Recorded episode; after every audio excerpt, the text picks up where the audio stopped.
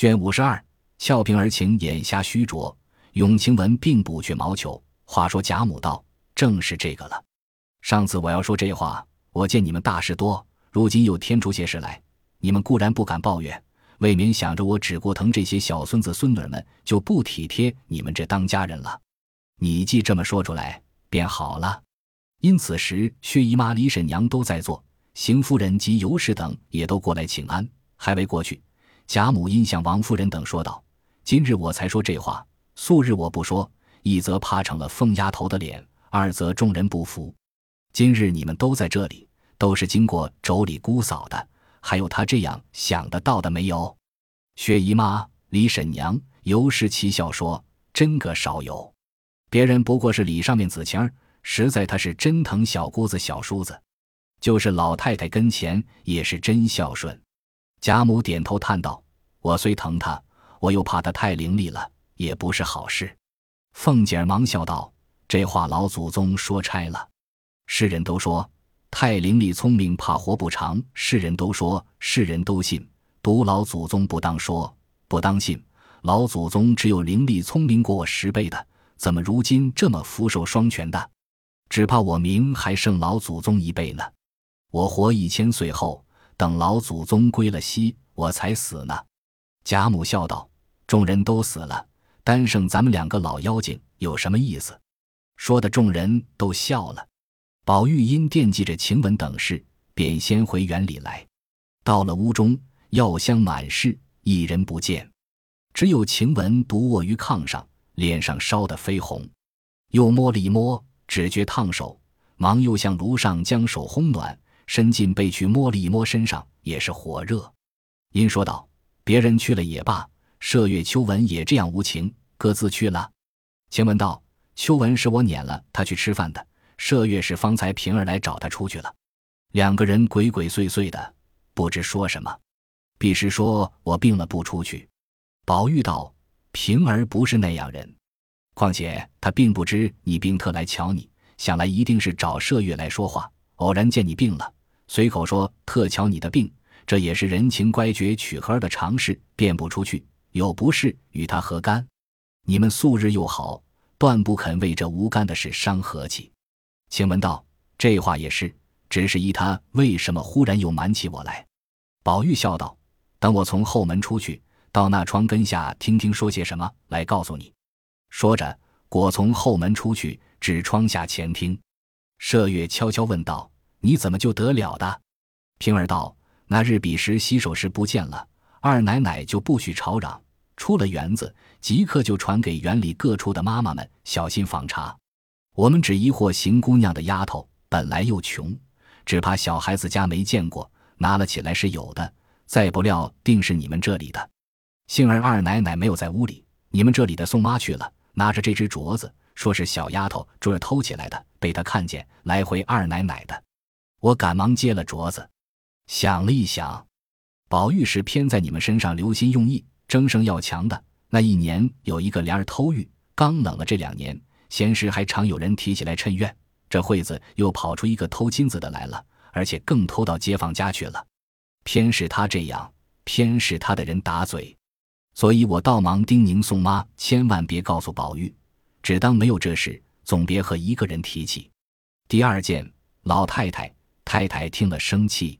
三则袭人和你们也不好看，所以我回二奶奶，只说我往大奶奶那里去来着。谁知镯子退了口，丢在草根底下，雪深了，没看见。今儿雪化尽了，黄澄澄的映着日头，还在那里呢，我就捡了起来。二奶奶也就信了，所以我来告诉你们，你们以后防着他些，别使唤他到别处去。等袭人回来，你们商议着，变个法子打发出去就完了。麝月道：“这小娼妇也见过些东西，怎么这么眼浅？”平儿道：“究竟这镯子能多重？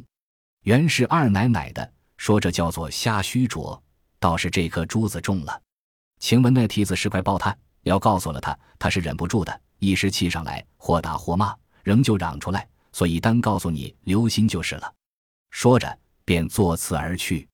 宝玉听了，又喜又气又叹。喜的是平儿竟能体贴自己的心，气的是坠儿小妾，叹的是坠儿那样伶俐，做出这丑事来。因而回至房中，把平儿之话一长一短告诉了晴雯，又说：“他说你是个要强的，如今病了，听了这话，越发要添病的。等好了再告诉你。”晴雯听了，果然气得峨眉倒蹙，凤眼圆睁，及时就叫坠儿。宝玉忙劝道：“这一喊出来，岂不辜负了平儿待你我的心呢？不如领他这个情，过后打发他出去就完了。”晴雯道：“虽如此说。”只是这气如何忍得住？宝玉道：“这有什么气的？你只养病就是了。”晴雯服了药，至晚间又服了二合。夜间虽有些汗，还未见效，仍是发烧头疼，鼻塞声重。次日，王太医又来诊视，令加减汤剂。虽然稍减了烧，仍是头疼。宝玉便命麝月取鼻烟来，给他闻些，痛打几个嚏喷，就痛快了。麝月果真去取了一个金镶双金星玻璃小扁盒来，递与宝玉。宝玉便揭开盒盖，里面是个西洋发廊的黄发赤身女子，两肋又有肉翅，里面盛着些真正上等洋烟。晴雯只顾看画儿，宝玉道：“文些走了气就不好了。”晴雯听说，忙用指甲挑了些，抽入鼻中，不见怎么，便又多挑了些抽入，忽觉鼻中一股酸辣。透入心门，接连打了五六个嚏喷，眼泪鼻涕登时齐流。晴雯忙收了盒子，笑道：“了不得，辣！快拿纸来。”早有小丫头子递过一沓子细纸，晴雯便一张一张的拿来擤鼻子。宝玉笑问：“如何？”晴雯笑道：“果然通快些，只是太阳还疼。”宝玉笑道：“越发尽用西洋药治一治，只怕就好了。”说着，便命麝月往二奶奶要去，就说：“我说了，姐姐那里常有那西洋贴头疼的膏子药，叫做伊芙娜，我寻一点。”麝月答应去了。半日，果然拿了半截来，便去找了一块红缎子绞，绞了两块直顶大的圆柿，将那药烤糊了，用簪挺摊上。晴雯自拿着一面板镜子贴在两太阳上。麝月笑道：“病得蓬头鬼一样，如今贴了这个。”倒俏皮了，二奶奶贴惯了，倒不大显。说毕，又向宝玉道：“二奶奶说了，明日是舅老爷的生日，太太说了叫你去呢。明穿什么衣裳？今儿晚上好打点齐备了，省得明早起费手。”宝玉道：“什么顺手就是什么罢了，一年闹生日也闹不清。”说着，便起身出房，往惜春房中去看画。刚到院门外边。忽见宝琴小丫头明小罗的从那边过去，宝玉忙赶上问：“那里去？”小罗笑道：“我们二位姑娘都在林姑娘房里呢，我如今也往那里去。”宝玉听了，转步也便同他往潇湘馆来。不但宝钗姊妹在此，且连邢岫烟也在那里。四人团坐在熏笼上叙家常，紫娟倒坐在暖阁里临窗做针线。一见他来，都笑说。又来了一个，没了你的坐处了。宝玉笑道：“好一幅东归集宴图，可惜我迟来了一步。横竖这屋子比个屋子暖，这椅子坐着并不冷。”说着，便坐在黛玉常坐的搭着灰鼠椅搭的一张椅上。因见暖阁之中有一玉石条盆，里面攒三句五，栽着一盆单瓣水仙。宝玉便几口赞道：“好花！这屋子越暖。”这花香的越浓，怎么昨儿没见？黛玉笑道：“这是你家的大总管赖大奶奶送薛二姑娘的两盆水仙，两盆腊梅。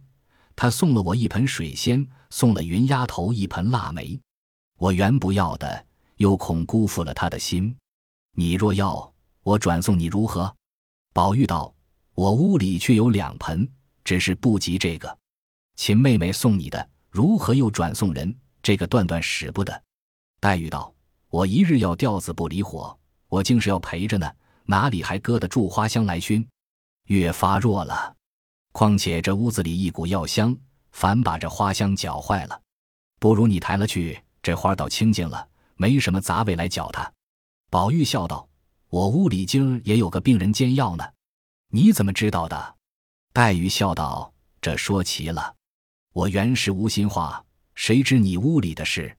你不早来听古劲儿，这惠子来了，自惊自怪的。”宝玉笑道：“咱们名下医社又有了题目了，就咏水仙、腊梅。”黛玉听了，笑道：“罢罢，再不敢作诗了。做一回罚一回，没得怪羞的。”说着，便两手握起脸来。宝玉笑道：“何苦来？又打趣我做什么？我还不怕骚呢。你倒握起脸来了。”宝钗阴笑道：“下次我邀一社，四个诗体，四个词体，每人四首诗，四首词。头一个诗体《咏太极图》，现一仙的韵，五言排律，要把一仙的运都用尽了，一个不许剩。”宝琴笑道：“这一说，可知是姐姐不是真心起社了？”这分明是难人，若论起来也强扭得出来。不过颠来倒去，弄些易经上的化生田，究竟有何趣味？我八岁的时节，跟我父亲到西海沿上买洋货，谁知有个真真国的女孩子，才十五岁，那脸面就和那西洋画上的美人一样，也披着黄头发，打着连锤，满头戴着都是玛瑙、珊瑚、帽儿眼、祖母绿，身上穿着金丝织的锁子甲，羊锦袄袖。带着倭刀，也是镶金嵌宝的，实在画上也没他那么好看。有人说他通中国的诗书，会讲五经，能作诗填词，因此我父亲央烦了一位通关，凡他写了一张字，就写他做的诗。众人都称其道义。宝玉忙笑道：“好妹妹，你拿出来我们瞧瞧。”宝琴笑道：“在南京收着呢，此时那里去取？”宝玉听了，大失所望。便说没福得见这世面，黛玉笑拉宝琴道：“你别哄我们，我知道你这一来，你的这些东西未必放在家里，自然都是要带上来的。这惠子又扯谎说没带来，他们虽信，我是不信的。”宝琴便红了脸，低头微笑不答。宝钗笑道：“偏这片儿惯说这些话，你就伶俐的太过于了。”黛玉笑道：“带了来。”就给我们见识见识也罢了。宝钗笑道：“箱子笼子一大堆，还没理清，知道在那个里头呢。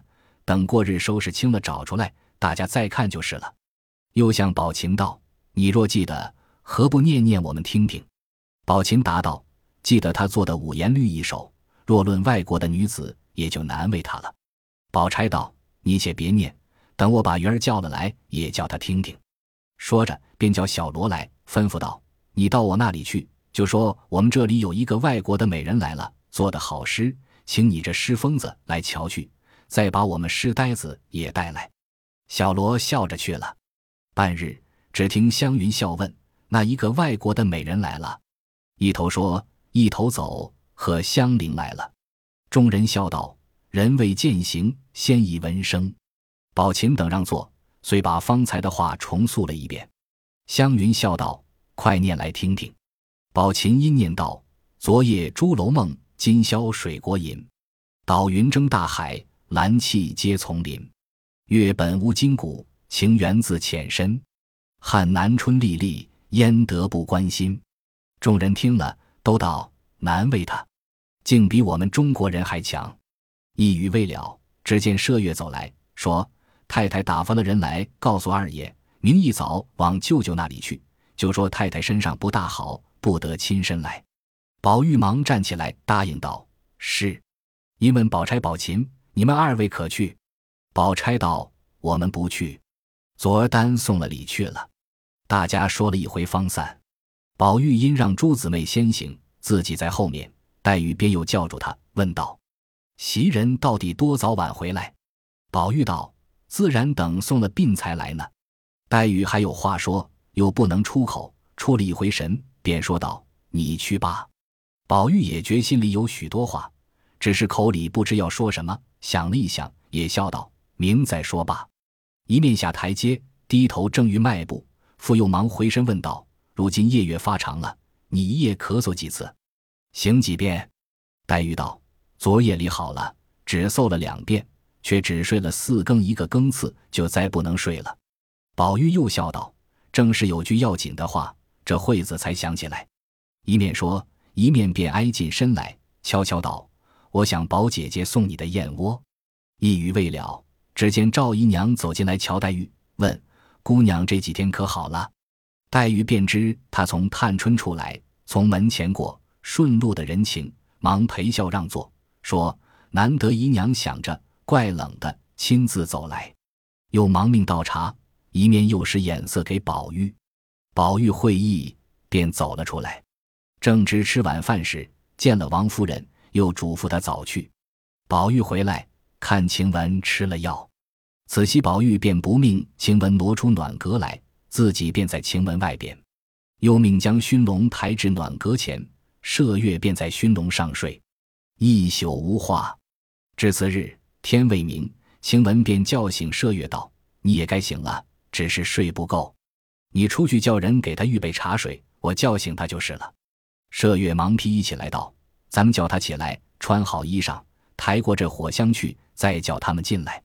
老妈妈们已经说过，不叫他在这屋里，怕过了病气。如今他们见咱们挤在一处，又该唠叨了。”晴雯道：“我也是这么说。”二人才叫时，宝玉已醒了。忙起身披衣，麝月先叫进小丫头子来收拾妥了，才命秋纹等进来一同服侍。宝玉梳洗毕，麝月道：“天又阴阴的，只怕有雪，穿一套毡子的吧。”宝玉点头，及时换了衣服。小丫头便用小茶盘捧了一盖碗见莲红枣汤来，宝玉喝了两口。麝月又捧过一小碟法制子浆来，宝玉噙了一块。又嘱咐了晴雯一回，便忙往贾母处来。贾母犹未起来，知道宝玉出门，便开了屋门，命宝玉进去。宝玉见贾母身后，宝琴面向里睡着未醒。贾母见宝玉身上穿着荔枝色多罗呢的箭袖，大红星星砧盘金彩绣饰青装缎沿边的排穗褂。贾母道：“下雪呢吗？”宝玉道：“天阴着，还没下呢。”贾母便命鸳鸯来，把昨儿那一件孔雀毛的氅衣给他吧。鸳鸯答应走去，果取了一件来。宝玉看时，金翠辉煌，碧彩闪灼，又不似宝琴所披之拂叶裘。只听贾母笑道：“这叫做雀金呢，这是俄罗斯国拿孔雀毛念了线织的。前儿那件野鸭子的，给了你小妹妹，这件给你爸。”宝玉磕了一个头，便披在身上。贾母笑道：“你先给你娘瞧瞧去，再去。”宝玉答应了，便出来，只见鸳鸯站在地下揉眼睛。因自那日鸳鸯发誓绝婚之后，他总不和宝玉说话。宝玉正自日夜不安，此时见他又要回避，宝玉便上来笑道：“好姐姐，你瞧瞧我穿着这个好不好？”鸳鸯一甩手，便进贾母房中来了。宝玉只得到了王夫人房中，与王夫人看了。然后又回至园中，与晴雯、麝月看过来，回复贾母说：“太太看了，只说可惜了的，叫我仔细穿，别糟蹋了。”贾母道：“就剩了这一件，你糟蹋了也再没了。这会子特给你做这个，也是没有的事。”说着，又嘱咐不许多吃酒，早些回来。宝玉应了几个事，老嬷嬷跟着听上，只见宝玉的奶兄李贵、王和荣、张若锦。赵一花、钱琦、周瑞六个人带着贝明、半鹤、除药、扫红四个小厮，背着一包，拿着坐褥，笼着一匹雕鞍彩配的白马，早已伺候多时了。老嬷嬷又嘱咐他们些话，六个人连应了几个事，忙捧鞍坠镫。宝玉慢慢的上了马，李贵王和荣龙的脚环，钱琦、周瑞二人在前引导，张若锦、赵一花在两边紧贴宝玉身后。宝玉在马上笑道。周哥、钱哥，咱们打这角门走吧，省了到老爷的书房门口又下来。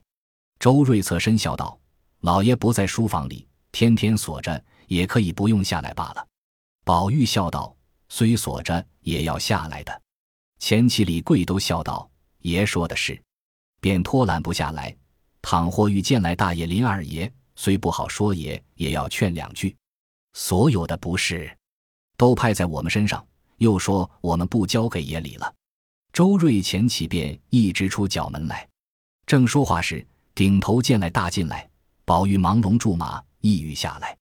赖大忙上来抱住腿，宝玉便在凳上站起来，笑着携手说了几句话。接着又见个小厮带着二三十人，拿着扫帚簸箕进来，见了宝玉，都顺墙垂手立住。独为首的小厮打了个签儿，说：“请爷安。”宝玉不知名姓，只微笑点点头。蚂蚁过去，那人方带人去了。于是出了角门，外有李贵等六人的小厮，并几个马夫，早预备下十来匹马砖后，一出角门，李贵等各上马前引，一阵烟去了，不在话下。这李晴雯吃了药，仍不见病退，急得乱骂大夫，说只会骗人的钱。一剂好药也不给人吃，麝月笑劝他道：“你太性急了。俗语说，病来如山倒，病去如抽丝，又不是老君的仙丹，哪有这样灵药？你只静养几天，自然好了。你越急越着手。”晴雯又骂小丫头子们：“那里攒杀去了？瞅着我病了，都大胆子走了。免我好了，一个一个的才揭了你们的皮呢。”唬得小丫头子定儿忙进来问：“姑娘做什么？”晴雯道：“别人都死了，就剩了你不成？”说着，只见坠儿也蹭了进来。晴雯道：“你瞧瞧这小蹄子，不问他还不来呢。这里又放月钱了，又散果子了，你该跑在头里了。你往前些，我是老虎，吃了你。”坠儿只得往前凑了几步，晴雯便冷不防，欠身一把将他的手抓住。向枕边拿起一丈青，向他手上乱戳，口内骂道：“要这爪子做什么？粘不得针，拿不动线，只会偷嘴吃。眼皮子又浅，爪子又轻，打嘴线似的，不如戳烂了。”坠儿疼得乱喊。麝月忙拉开，按着晴雯躺下，道：“你才出了汗，又作死，等你好了，要打多少打不得。这会子闹什么？”晴雯便命人叫宋嬷嬷进来，说道：“宝二爷才告诉了我，叫我告诉你们，坠儿很懒。宝二爷当面使他，他拨嘴不动；联系人使他，他也背地骂他。今儿务必打发他出去，明宝二爷亲自回太太就是了。”宋嬷嬷听了，心下便知镯子事发，阴笑道：“虽如此说，也等花姑娘回来，知道了再打发他。”晴雯说：“宝二爷今儿千叮咛万嘱咐的。”什么花姑娘、草姑娘的，我们自然有道理。你只依我的话，快叫他家的人来领他出去。麝月道：“这也罢了，早也是去，晚也是去，早带了去，早清静一日。”宋嬷嬷听了，只得出去唤了他母亲来，打点了他的东西，又见了晴雯等，说道：“姑娘们怎么了？你知女儿不好，你们教导她，怎么撵出去？也到底给我们留个脸儿。”晴雯道：“这话只等宝玉来问他，与我们无干。”那媳妇冷笑道：“我有胆子问他去。他那一件事，不是听姑娘们的调停。他纵依了，姑娘们不依，也未必中用。比如方才说话，虽背地里，姑娘就直叫他的名字，在姑娘们就使得，在我们就成了野人了。”晴雯听说，越发急红了脸，说道：“我叫了他的名字了，你在老太太。”太太跟前告我去，说我也也撵出我去。麝月道：“嫂子，你只管带了人出去，有话再说。这个地方岂有你叫喊讲理的？你见谁和我们讲过理？别说嫂子你，就是赖大奶奶、林大娘也得担待我们三分。便是叫名字，从小直到如今，都是老太太吩咐过的，你们也知道的。恐怕难养活，巴巴的写了他的小名，各处贴着，叫万人叫去。”为的是好养活，连挑水挑粪花子都叫的，何况我们？连昨儿林大娘叫了一声也，老太太还说呢。此事一件，二则我们这些人常回老太太、太太的话去，可不叫着名回话，难道也称也？那一日不把宝玉两字叫二百遍，偏嫂子又来挑这个了。过一天嫂子闲了，在老太太、太太跟前听听。我们当着面叫他，就知道了。嫂子原也不得在老太太、太太跟前当些体统差事，成年界只在三门外头混，怪不得不知道我们里头的规矩。这里不是嫂子久站的，再一会不用我们说话，就有人来问你了。有什么分证的话，且带了他去。你回了林大娘，叫他来找二爷说话。家里上千的人，他也跑来，我也跑来，我们认人问姓还认不清呢。说着，便叫小丫头子拿了擦地的布来擦地。那媳妇听了，无言可对，亦不敢久站，赌气带了坠儿就走。宋嬷嬷忙道：“怪到你这嫂子不知规矩，你女儿在屋里一场，临去时也给姑娘们磕个头，没有别的谢礼，他们也不稀罕。不过磕个头尽心罢咧，怎么说走就走？”坠儿听了，只得翻身进来，给他两个磕头，又找秋文等，他们也并不睬他。那媳妇唉声叹气，口不敢言，抱恨而去。晴雯方才又闪了风，着了气，反觉更不好了。翻腾至掌灯，刚安静了些，只见宝玉回来，进门就害声顿足。麝月忙问缘故，宝玉道：“今儿老太太欢欢喜喜的给了这件褂子，谁知不妨，后金子上烧了一块，幸而天晚了，老太太、太太都不理论。一面脱下来，麝月瞧时。”果然有直顶大的烧眼，说：“这必定是手炉里的火蹦上了。这不知什么，赶着叫人悄悄拿出去，叫个能干织补匠人之上就是了。”说着，便用包袱包了，叫了一个嬷嬷送出去，说：“赶天亮就有才好，千万别给老太太、太太知道。”婆子去了半日，仍旧拿回来，说：“不但织补匠能干裁缝、绣匠，并做女工的，问了都不认得这是什么。”都不敢揽。麝月道：“这怎么样呢？明不穿也罢了。”宝玉道：“明是正日子，老太太、太太说了，还叫穿过这个去呢。偏头一日就烧了，岂不扫兴？”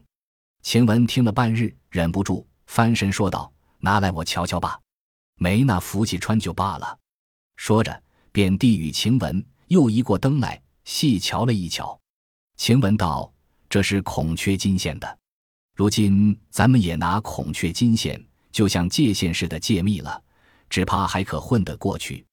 麝月笑道：“孔雀线现成的，但这里除你，还有谁会借线？”晴雯道：“说不得我正命罢了。”宝玉忙道：“这如何使得？才好了些，如何做的活？”晴雯道：“不用你歇歇遮遮的，我自知道。”一面说，一面坐起来，挽了一挽头发，披了衣裳。只觉头重身轻，满眼金星乱蹦，时时长不住。待不做，又怕宝玉着急，少不得狠命咬牙挨着，便命麝月只帮着拈线。晴雯先拿了一根比一比，笑道：“这虽不很像，若补上也不很显。”宝玉道：“这就很好，那里又找俄罗斯国的裁缝去？”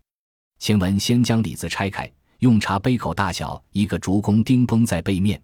再将破口四边用金刀刮得散松松的，然后用针缝了两条，分出经纬，一如界线之法。先借出弟子来，后依本文来回织补，补两针，又看看，织补不上三五针，便伏在枕上歇一会。宝玉在旁，一时又问：“吃些滚水不吃？”一时又命歇一歇，一时又拿一件灰鼠斗篷替他披在背上，一时又拿个枕头与他靠着。急得晴雯央道：“小祖宗，你只管睡吧，再熬上半夜，明眼睛抠搂了，那可怎么好？”宝玉见他着急，只得胡乱睡下，仍睡不着。一时只听自鸣钟已敲了四下，刚刚补完，又用小牙刷慢慢的剔出绒毛毛来。麝月道：“这就很好，若不留心，再看不出的。”宝玉忙要了瞧瞧，笑说：“真真一样了。”晴雯已搜了几阵，好容易补完了，说了一声：“补虽补了，到底不像，我也再不能了。”哎呦了一声，便身不由主倒下了。要知端的，且看下回分解。本集播放完毕，感谢您的收听，喜欢请订阅加关注，主页有更多精彩内容。